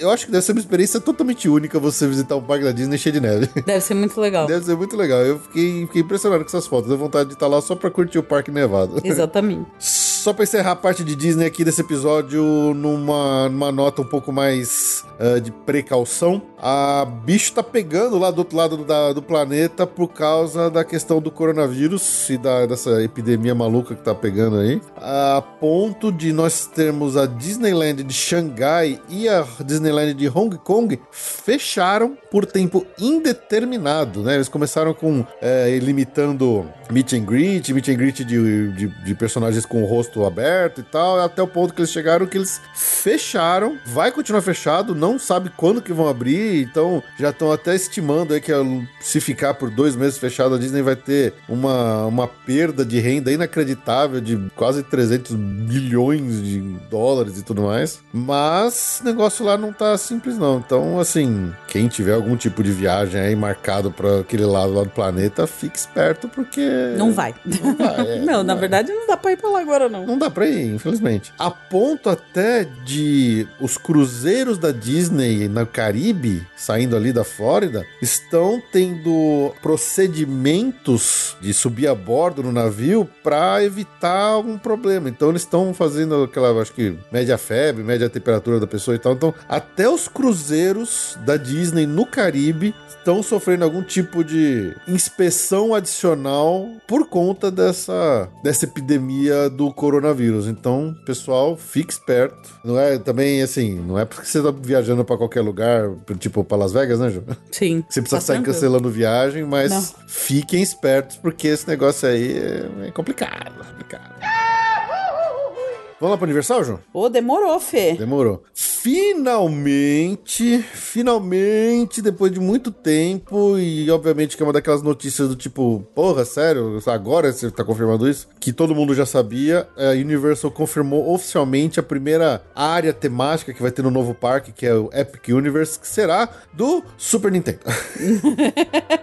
tipo, sabe aquela notícia que todo mundo- Oh! Todo mundo já sabia, mas eles só não tinham falado ainda que eles poderiam ter bem falado quando eles anunciaram o parque lá atrás, porque obviamente que seria isso, mas eles demoraram e agora oficializaram. Então, já que ninguém ficou surpreso, Oh! pelo menos teve uma apresentação mais pra área da Super Nintendo World lá do Japão, mostrando um pouco da interatividade que vai ter espalhado pela área, coisa que a gente não sabia até então e que é bem interessante. É, primeiro, você vai ter uma, um reloginho, tipo um- uma, me- entre aspas, Magic Band, que eles estão chamando de Power Up Band. É, é um reloginho que tem ali tematizado dentro de vários personagens e coisas da Nintendo, né? Então, do Mario, Luigi, Princesa Peach, coisa do tipo. E esse reloginho, ele vai ser responsável por ativar as interatividades no parque. Eu acho que mais ou menos como é a Tapo Tapo lá no Vulcano Bay, lembra, João? Exatamente. É, acho que a Tapo Tapo foi um, um grande experimento pra eles, pra depois o que fazer fazer para frente. Então, o que eles mostram nesse vídeo, né, dessa apresentação, por exemplo, uma pessoa usando essa Magic Band, então em cima da cabeça dela tem aqueles cubos, com a- cubo amarelo com a interrogação que tem no jogo do Mario. A pessoa bate com a mão embaixo dele com o relógio, né, dando um soco, e aí o, o cubo acende e faz o barulhinho da moedinha igual do Mario. Então, é esse tipo de coisa e muitas outras mais que estão previstas para a gente ver e poder faz, brincar, né, com interatividade dentro da Super Nintendo Land usando essas Power Up Bands. É, eu achei legal, eu achei um conceito interessante. é, Eu esperava alguma coisa desse tipo e não imaginava como eles fariam. e Eu gostei. Eu acho que essa Super Nintendo World ela tem um potencial inacreditável de ser uma, uma destruidora aí de Galaxy Z, de Harry Potter. Ela pode vir, não pode destruir, mas ela vai ser uma, uma grande concorrente de, de- da atenção do público e provavelmente vai trazer, vai levar muito mais pessoas aos parques da Universo quando abrir. Vamos ver como é que vai ser no Epic Universe, Universal's Epic Universe.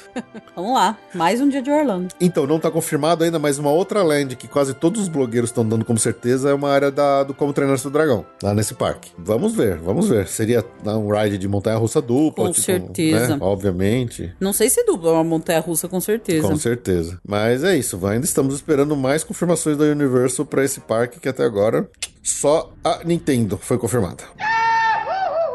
Agora saindo dos grandes complexos, indo pras. Os mini complexos. pros não, meu mini, menores. O Icon Park vai ganhar um Museu das Ilusões em- no verão de 2020, agora no meio desse ano. Vai ser um, uma, nova, uma nova atração por lá. Que se junta ao London Eye, ao Sea Life Aquarium e o Madame Tussauds. Nem chama mais Orlando Eye, chama Icon 3. Orlondon Eye. Não, eu sei, mas nem chama mais Orlando Eye. Pra, pra ser- é, é, hashtag Orlondon Eye Forever. Gente, é dificílimo rastrear o nome dessa, desse complexo. No meu coração vai ser pra sempre Orlondon Não, Eye. Orlando Eye é no coração, mas assim, eu honestamente eu, eu tenho dúvida se agora que tá o 360 ou já caiu. Se Não, é já caiu, Icon. já caiu. Não é É mais só- é- 360, é, é Icon só Park, Icon Icon Park. Park, é. Então esse Museu das Ilusões vai ser, bom, é, obviamente vão ter algumas salas com várias ilusões de ótica que deixam as pessoas total. Deve ser. Lembra da casa maluca que tinha no Play Center? É verdade. Que a água corria pra baixo e etc. Então, deve ser algo nesse sentido, bastante ilusão de ótica, algo talvez não interessante pra pessoas com labirintite, mas vai ser um lugar bem diferente. Acho que acho que o pessoal tem vai gostar. Vai ser uma coisa diferente. Eu, pelas fotos, parece um negócio bem interessante. Exatamente. E vai ter, falando de Icon Park, é verdade, agora é Icon Park, não é 360. Mas é, muda muito de nome essa, essa área. E essa montanha russa, e tudo muda muito de nome. Enfim, eles vão sediar um Orlando Wine Festival 2020. Eles resolveram entrar também nos festivais de musiquinha. e Nos eventos, exatamente. Então vai ter música ao vivo, é, prova de vinho, experiências imersivas, vai ter food trucks. É, acho que é assim, é aquele esquema, né? Você paga o que você consumir e fica circulando por lá pra conhecer as coisas. Será que vai ficar naquele gramadão ali na frente da roda gigante? Ah, com certeza, né? Com certeza. principalmente a música ao vivo, sim. Aí eu acho que os food parks ficam estacionados por ali, né? Uhum. Então. Enfim, vamos falar de transporte na Flórida. Tá prometido que em 2022, daqui a dois anos, Lembra? Lembra? vai abrir, vai começar a funcionar aquele trem de alta velocidade entre Orlando e Miami. Finalmente, né? Finalmente. Tanto tempo prometido isso. Exatamente. Vai fazer um pouco mais de duas horas. Um É pouco mais rápido que de carro. É bem mais rápido do que de carro. Aí vai aí precisa ver o valor desse trem pra ver se começa a valer a pena ir pra, pra Miami, É. né? Mas não sei não, porque na verdade, quando você compra uma passagem de trem, você paga por pessoa, né? É. E quando você pega um carro, você É, um paga carro só, um é. carro só pra até 4, 5, né? Então, Uhum. Enfim, vai ser uma.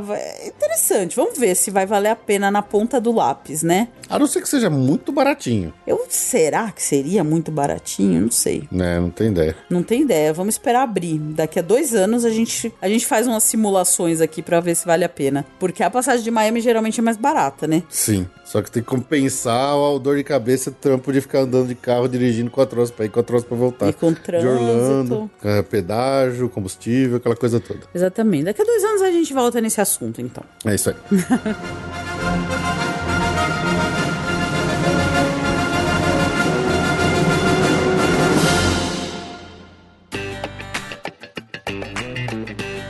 Destaque do mês.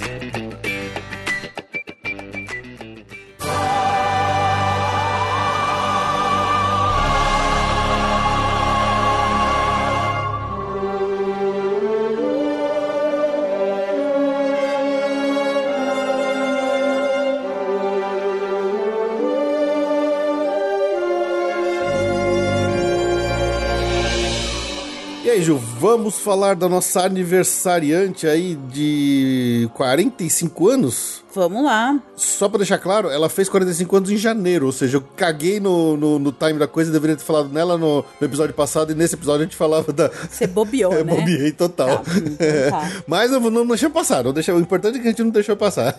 Pois é, esta queridíssima atração, que é Space Mountain, lá no Magic Kingdom, está fazendo 45 anos. Ela foi inaugurada no dia 15 de janeiro de 1975, lá no Tomorrowland. Então, por isso que ela está fazendo, obviamente, seu aniversário, aniversário de 45 anos. E vamos usar agora aqui nosso destaque do mês para contar tudo sobre essa atração, a história dela e curiosidades muito interessantes que vale a pena puxar aqui, que é, é- é muito, muito legal e faz parte da história dos parques da Disney. Você sabe como é que começou essa- a, ideia da, da montanha russa, João? Como? Dessa montanha russa? Como, Fê? Ela começou, para variar, como quase tudo no Magic Kingdom, lá na Disneyland ainda. É, ainda em vida, o Walt, ele percebeu que a Tomorrowland, depois da abertura da Disneyland em 55, ela era uma área que, apesar dela falar do futuro, ela tava ficando meio atrasada. Sim. com atrações meio antiquadas e tal. E tava faltando alguma coisa a mais ali. Tava faltando alguma uma, uma coisa com pegada, uma atração com pegada ali naquela área da Tomorrowland, lá na Disneyland. Já existia na Fantasyland que foi aberta em 1959 a montanha russa que é a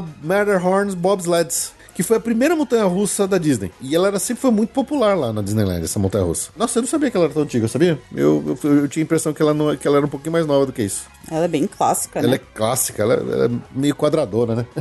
Ah, eu gosto, gostei. Esse Ela é ano a gente pôde aproveitar bem, ano É, passado. Ano né? passado, na verdade, né? Mas aí aconteceu isso. Então, eles tiveram a ideia de, ok, vamos desenvolver alguma coisa similar a, a Matterhorn Bobsled, só que lá pra Tomorrowland. E nisso, os Imagineers da Disney começaram a desenvolver, né? Pensar como que seria uma montanha russa. E o Walt queria uma montanha russa que fizesse, assim, a, ela fosse temática muito forte nessa questão de espaço. E daí que começou a vir essa ideia de uma montanha russa totalmente fechada, escura, com, né, com simulações de estrelas e coisas do tipo. Mas na época ainda era uma tecnologia muito cara de ser desenvolvida e muito complicada. E eles tiveram, assim, um, um- um desenvolvimento dessa atração foi muito complicado, foi muito conturbado, justamente pela falta de tecnologia e pelo custo que eles estavam percebendo que teria essa montanha russa com tema futurístico espacial que eles estavam planejando. Durante esse processo de desenvolvimento da- do projeto da, da, Space, da Space Mountain, o Imagineer-chefe dela, que é um cara chama, é um Imagineer chamado John Hunt, esse, esse é o Imagineer clássico da Disney, ele foi responsável por muita coisa que a gente até hoje conhece e gosta. Ele criou o conceito mais ou menos perto do que a gente vê como ela foi feita hoje, só que ela teria quatro pistas ao invés de duas. A Matterhorn Bobsleds tem, né? Tinha, tem até hoje duas pistas paralelas. E eles não queriam exatamente uma cópia da Matterhorn Bobsleds. Ele queria fazer um negócio maior, para ser um prédio maior ainda da Space Mountain. E para fazer isso caber dentro daquele espaço que eles tinham disponível ali na Tomorrowland, porque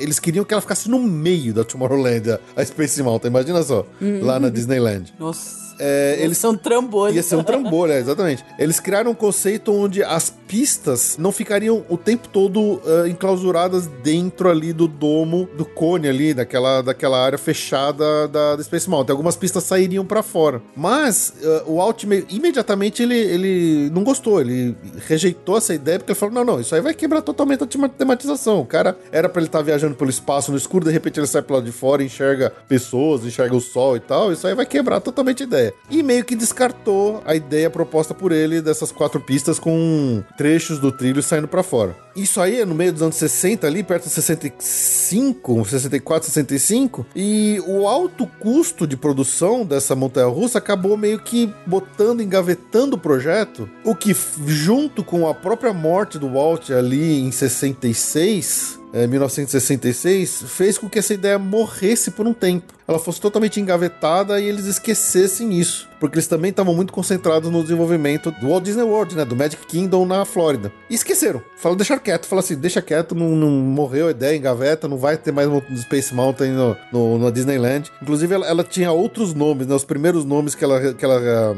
que ela recebeu no, nos projetos iniciais eram Space Port antes de virar Space Mountain, né? Uma coisa que levou aos, ao alto custo de desenvolvimento da montanha russa é que esse Imagineer, John Hunt, ele quis fazer a primeira montanha russa totalmente controlada e computadorizada. Imagina-se quanto custava um computador gigantesco que ocupava uma sala inteira em 1966, né? Uhum. Era um negócio absurdo. Então, por isso que é, o custo alto fez com que eles paralisassem todo o desenvolvimento disso. Mas aí, em 1971, com a abertura do Magic Kingdom, existia uh, o plano de se replicar várias das atrações da Disneyland no Magic Kingdom. Uma dessas atrações era a própria Matterhorn Bobsleds que existe na Disneyland, a gente não tem ela no Magic Kingdom. Mas o design da Fantasyland, da Magic Kingdom, não permitiria você instalar uma montanha russa, uma montanha gigante daquela ali no meio da Fantasyland dela. Foi quando eles perceberam, ok, então vamos ali pro canto, vamos pensar na, na, na Tomorrowland, e aí eles desengavetaram e voltaram com a ideia da Space Mountain. E voltou, e falou assim, olha, esse projeto já estava desenvolvido, já gastamos dinheiro para desenvolver ela, agora vamos terminar, vamos, vamos para pro, pro detalhamento do projeto de verdade, né? E de novo, novo, eles tinham a ideia de botar Space Mountain no meio da Tomorrowland, só que eles perceberam que também não ia caber lá. E é por isso que eles falaram, ok, então onde que vai caber? Aí eles botaram fora do perímetro do parque. Por isso que a Space Mountain fica fora, do lado de fora do trilho da Railroad, da Railroad né? Porque é onde eles conseguiram encaixar ela, já que a Tomorrowland já estava toda construída, não tinha como colocar a Space Mountain no meio ali da Tomorrowland. E aí que fica uma, uma curiosidade, quando a gente entra na fila, que tem um corredor longo onde você primeiro desce e depois sobe, na saída também é a mesma coisa, você desce depois sobe, é aquilo é porque você tá passando por baixo do trilho do, do trem da, da, da, da, railroad. da railroad. né? Mas, é, como tudo era feito naquela época, a Disney sempre procurava parcerias para o desenvolvimento e para poder bancar os desenvolvimentos dessas atrações muito caras. Space Mountain foi muito cara. Ela custou mais de 20 milhões de dólares na época para desenvolver e construir a Space Mountain da, da, do Magic Kingdom. É inacreditável, né? Mas valeu cada centavo. Valeu cada centavo, com certeza. Aí o que aconteceu? Eles procuraram por parceiros para poder ajudar no custeio dessa, dessa montanha russa. E quem foi o primeiro patrocinador dela foi a RCA, a é, produtora de, acho que de discos, de. Música, né? De música, de, também de, de, de rádio, coisa assim, que tinha aquele, aquele logo do cachorrinho olhando pro gramofone, né? Uhum. Então a RCA foi a primeira patrocinadora da, da atração. E isso tem algumas curiosidades interessantes que, que eh, ao longo dos anos, conforme a, a, a atração foi se modernizando eles foram, foram perdendo isso, mas outras atrações que eh, tinham patrocínio, normalmente essa alguma, alguma forma de valorizar a marca era colocada no meio da atração para as pessoas olharem e verem a marca, né? Agora, como que você vai fazer isso para uma atração que ela é toda no escuro? Como? Fila. então toda a fila, tanto a entrada quanto a saída da Space Mountain era lotado de coisas para promover a marca da RCA na época. Então é, era assim que eles faziam para valorizar a, o patrocinador. É, e o interessante foi que quando eles começaram a desenvolver e começaram a construir a versão do Magic Kingdom, eles dois anos depois já começaram a construção da versão da Disneyland. Para as duas abriram com dois anos de diferença uma da outra, né? E o legal é que a Disney não poupou é, esforços para promover a abertura da Space Mountain lá em janeiro de 1975. Eles chamaram o Scott Carpenter, que era um astronauta que participou das missões Mercury, né? Ele, ele voou na Mercury 7, e o Gordon Cooper, que voou também na Mercury, na Mercury 7 e na Gemini 5, é, assim como o Jim Irwin, que foi o engenheiro e astronauta da Apollo 15. Então, eles pegaram astronauta de verdade para ir lá e participar do, do evento de abertura e até para testar. Eles usaram os astronautas testando a montanha russa. e assim foi que eles construíram então a Space Mountain, que foi a primeira montanha russa totalmente enclausurada, construída exclusivamente pela própria Disney. Eles não tinham um fabricante, né? Porque hoje em dia a gente tem vários fabricantes que fornecem, que constroem projetos e constroem as montanhas russas russas para os grandes parques. Mas a Space Mountain foi uma coisa produzida internamente, né, nos Imag no Imagineer, e eles que projetaram e construíram tudo dentro de casa mesmo. E como em 75 aquela questão da tecnologia e da disponibilidade de computadores já estava muito mais uh, disponível do que lá em 63, né? O John Hunt, né, que é o Imagineer, conseguiu finalmente fazer a, a, o tão sonhado controle computadorizado completo da montanha-russa. Então, hoje a Space Mountain, desde então, na verdade, ela é totalmente computadorizada, controlada. Então, o, os computadores sabem onde cada carro está em cada momento, ele pode parar em qualquer lugar. Então, o negócio foi a primeira ride extremamente tecnológica em termos de controle computadorizado que eles conseguiram construir. Foi justamente a Space Mountain. Nice. Uma curiosidade com relação às músicas, né? Vocês sabem que eu adoro falar das músicas dos rides aqui. A música, o tema original composto pela prim primeira versão da The Space Mountain é, foi composta pelo guitarrista Dick Dale, né? O famoso guitarrista de surf music. E é a música que você ouve agora. We have ignition.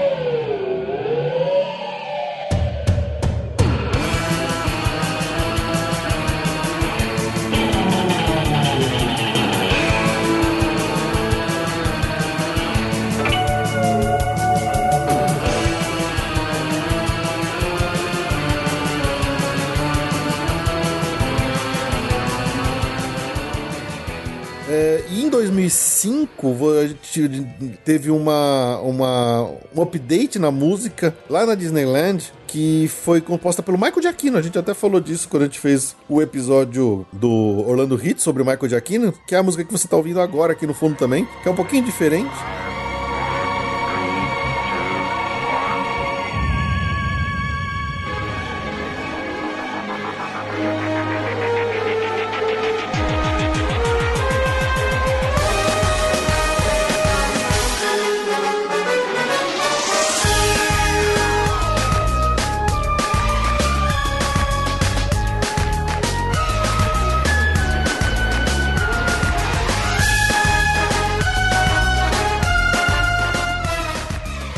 Lá em 2009 que foi feita a versão que hoje toca na, na Space Mountain até hoje, que chama Mount Bop, do músico Mike Brassel. Essa música você só ouve quando você tá lá dentro, no meio do ride, gritando, caindo, despencando, girando que nem um louco. Não é a música que toca na fila, tá? Essa música que toca lá dentro da, da montanha russa quando você tá girando nela que nem um maluco.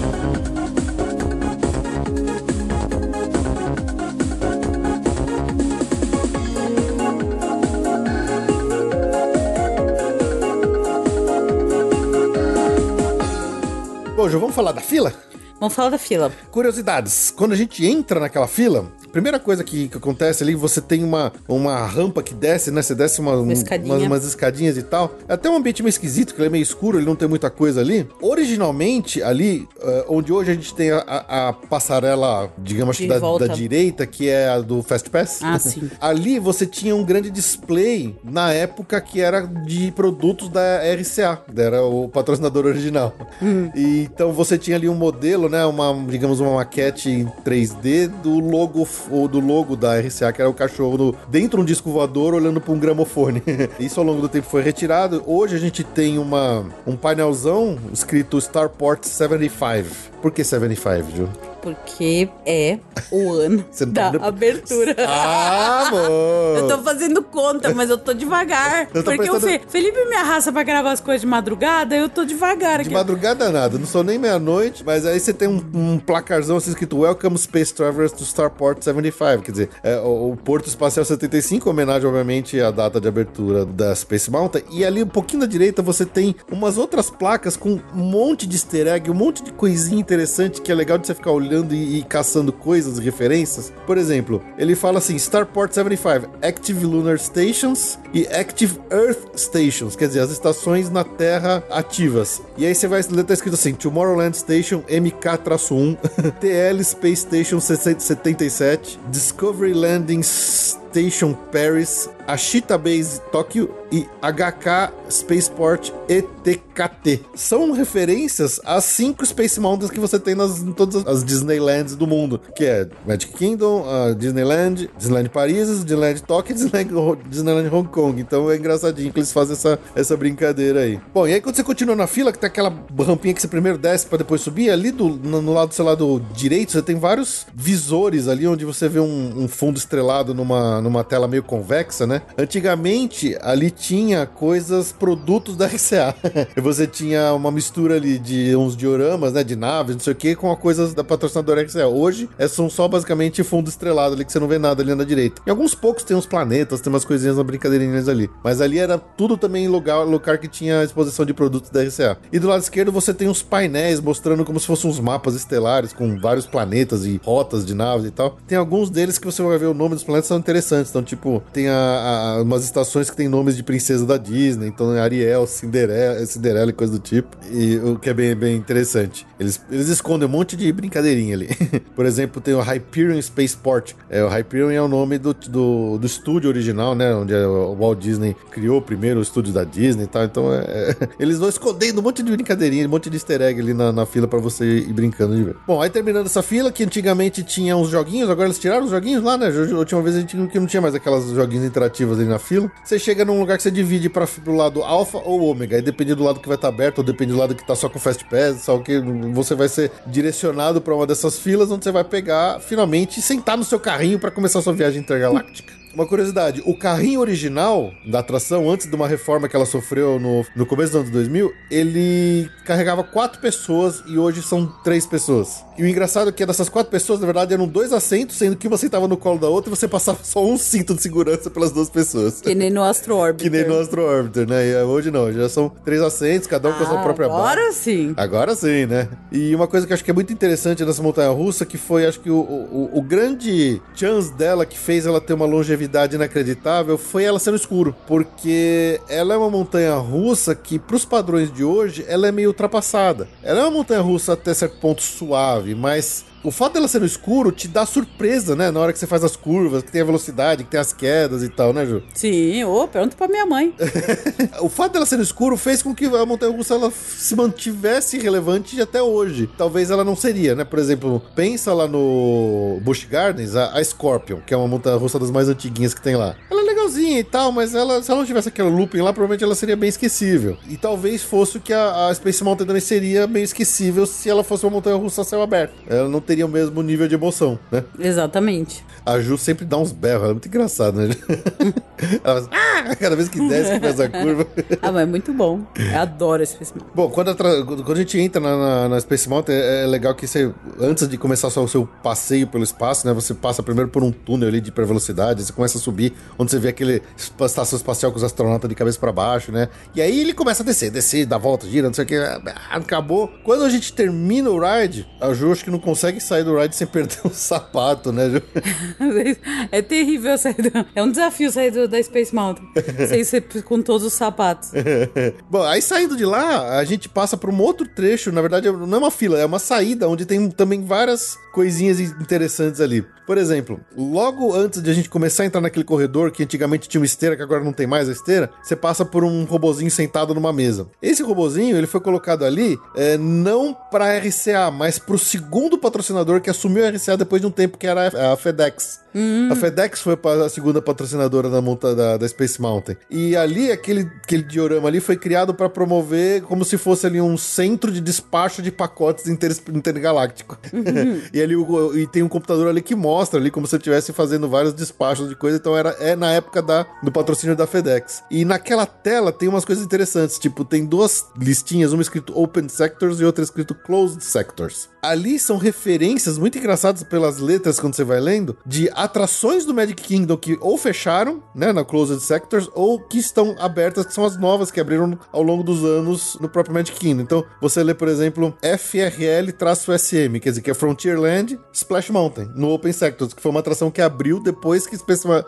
Mountain já existia. E no Closed Sectors, por exemplo, tem FL20K, que é da 20 mil léguas submarinas, que fechou. Ou então FL-MTWR, que é Mr. Todo Wild Ride. Uhum. Então tem vários easter eggs ali também de atrações antigas que fecharam ou que abriram. E que eles estão colocando ali como sendo coisas novas e coisas é, fechadas. E aquelas ceninhas que a gente vê ali também naquele corredor que a gente vai saindo, onde tem um robozinho, onde tem uma, uma caverna tal. Aquilo tudo antigamente era também para promover eh, inicialmente produtos da RCA, depois coisas ligadas à FedEx, e hoje que não tem mais nenhum patrocinador, você tem ali algumas antigas memorabilhas do saudoso Horizons. quem se lembra, quem tem do Horizons, tem algumas peças que existiam na atração que estão colocadas lá hoje para uma homenagem mesmo à atração, elas ficaram lá expostas naquelas pequenas dioramas ali na saída do Space Mountain. e aí, Ju, qual que é a sua parte favorita do Space Mountain? Toda. Toda.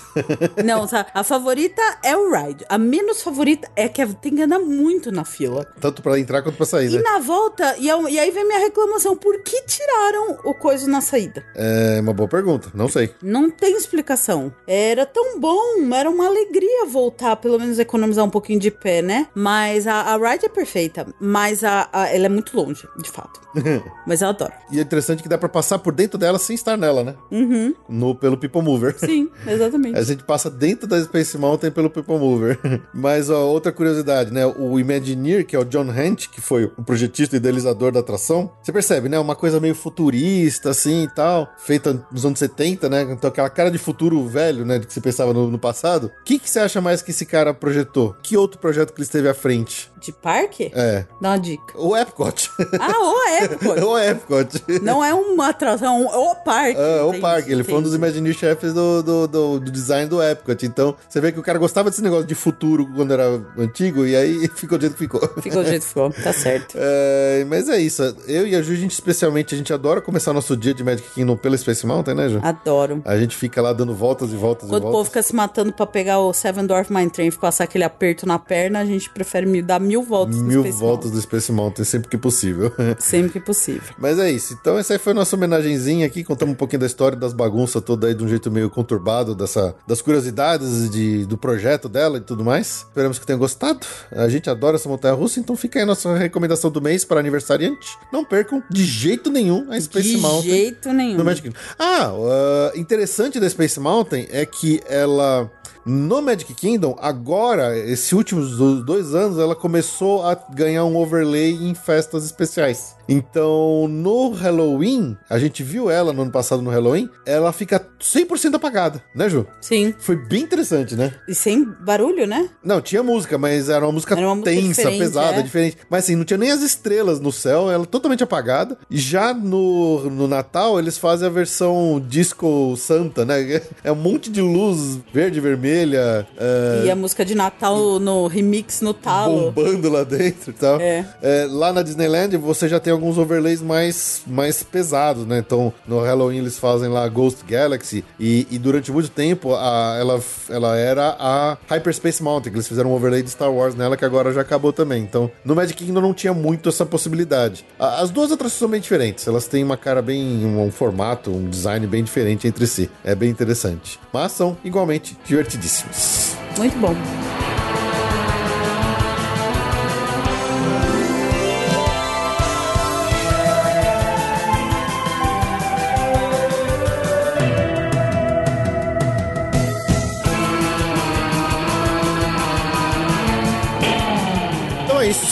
Por aqui nesse episódio. Falamos bastante coisa. Esperamos que tenham gostado das novidades, das notícias e das curiosidades. Vamos ficando por aqui. Muito obrigado pelo seu download e pela sua audiência. E nos vemos daqui a 15 dias. Tchau, tchau! Tchau!